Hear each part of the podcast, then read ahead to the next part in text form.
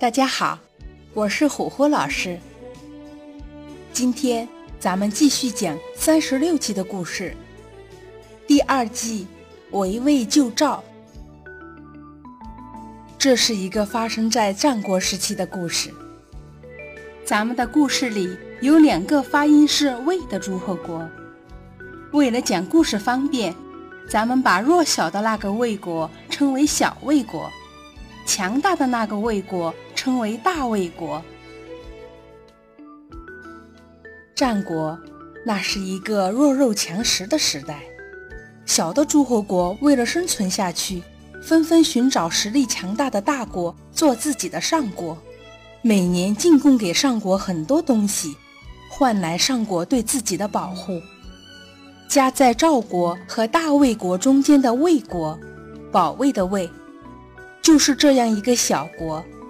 他请求大魏国做他的上国，大魏国答应了。从此。大魏国每年都收到很多小魏国进贡来的东西，就这样过了有些年头。赵国也是大国，赵国的国君也总琢磨着怎么多占点地盘，让更多的小国给他进贡才好。看着小魏国每年送给大魏国那么多好东西，赵国的国君十分眼红。终于，他忍不住了。命令赵国大军攻打小魏国。小魏国本来就又小又弱呢，哪里经得住赵国这么打？吓得连夜就给赵国写了投降的信，愿意让赵国做他的上国，每年进贡东西给赵国。赵国国君看到小魏国这么快就臣服了自己，开心极了。他开心了，大魏国的国君可气坏了。赵国这样公然抢夺自己的夏国，也太不给大魏国面子了。以后要都这样，我大魏国不就一个夏国也没有了？简直不可容忍。于是，大魏国国君派出手下最厉害的将军庞涓，带领八万大军去讨伐赵国。庞涓打仗十分凶悍，他带领八万人马一路上斩将夺关。把赵国的军队打得落花流水，还不到一年的时间，大魏的军队就打到了赵国的首都。庞涓命令手下军队把赵国的首都围起来，每天攻打。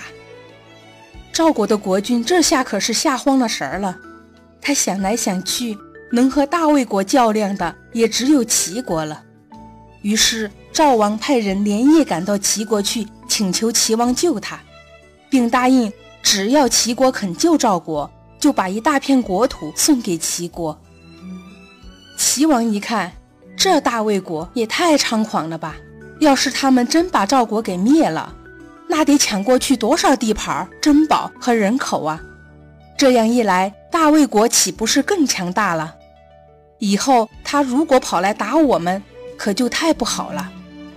齐王想到这里，满口答应了赵国使者的请求。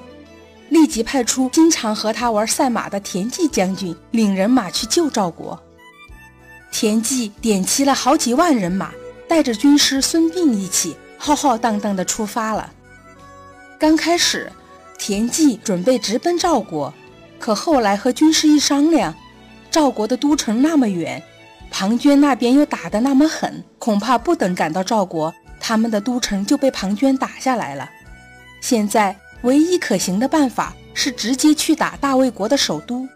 只要大魏国的首都有危险，庞涓肯定会领人马赶回来，那样赵国的危机自然就解除了。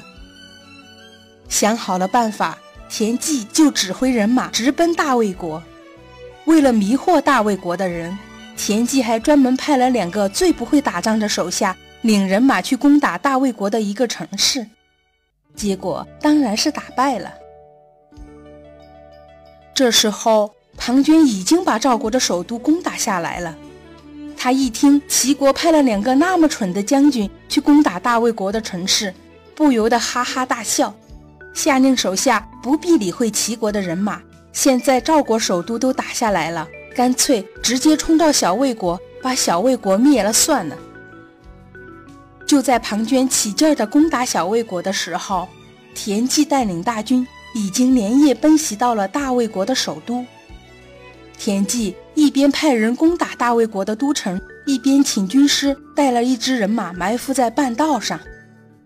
大魏国的国君被突然出现的齐国军队吓坏了。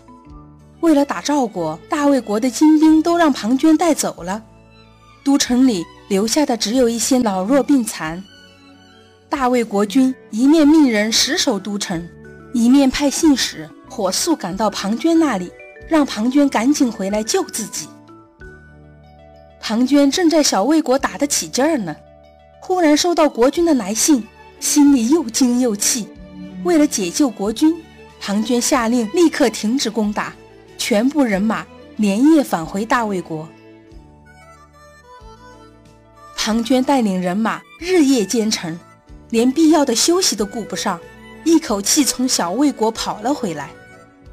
庞涓心里焦急，指挥疲惫不堪的士兵昼夜赶路。已经犯了兵家大忌，因为自己的首都危急，他顾不上分析敌情，也顾不上多方侦查，匆匆忙忙地带着人马一头冲进了齐国军队的埋伏圈。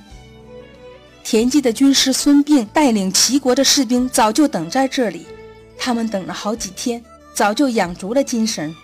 疲惫不堪的庞涓军队哪里打得过他们？这一战。庞涓差点丢掉自己的性命，足足拼掉了一半的人马，才从骑兵的包围圈里逃出去。田忌看到大魏国的人马已经全部从赵国和小魏国撤走，解救赵国的目的已经达到，就带着齐国的人马回到了齐国。围魏救赵是一个非常有名的战例，它的原理是，当敌人非常强大的时候。